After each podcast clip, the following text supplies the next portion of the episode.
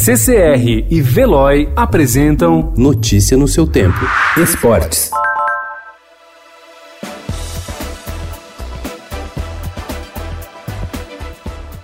Os playoffs do Novo Basquete Brasil podem ser disputados em um local isolado, somente com pessoas necessárias à realização das partidas. A afirmação é de Sérgio Domenici, superintendente da Liga Nacional de Basquete. Em entrevista ao Estadão, o dirigente reforça o trabalho da LNB para encerrar o torneio, paralisado desde o dia 15 de março por causa da pandemia do novo coronavírus, e projeta um possível retorno para junho.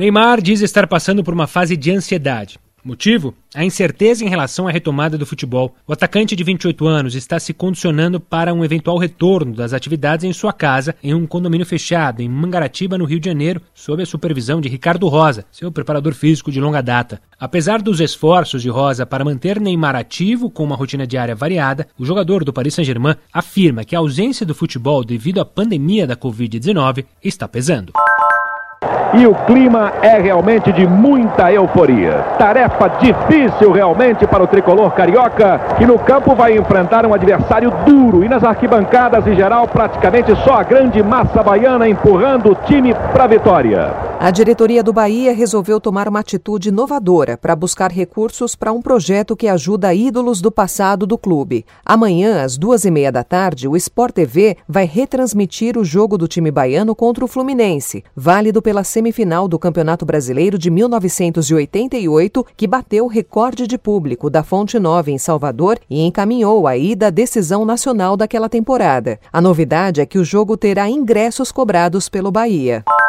Goiás e Atlético Goianiense anunciaram que irão retomar os treinamentos nos dias 1 e 2 de maio. Os dois clubes estão na contramão dos demais times da Série A do Campeonato Brasileiro, que tem prolongado o período de férias de seus jogadores. Túlio Lutosa, gestor de futebol do Goiás, explicou que o número de jogadores em campo será reduzido, apenas quatro por vez, e as sessões serão realizadas em horários separados. O Atlético pretende retomar as atividades em seu CT, seguindo um protocolo específico realizado em conjunto com a CBF.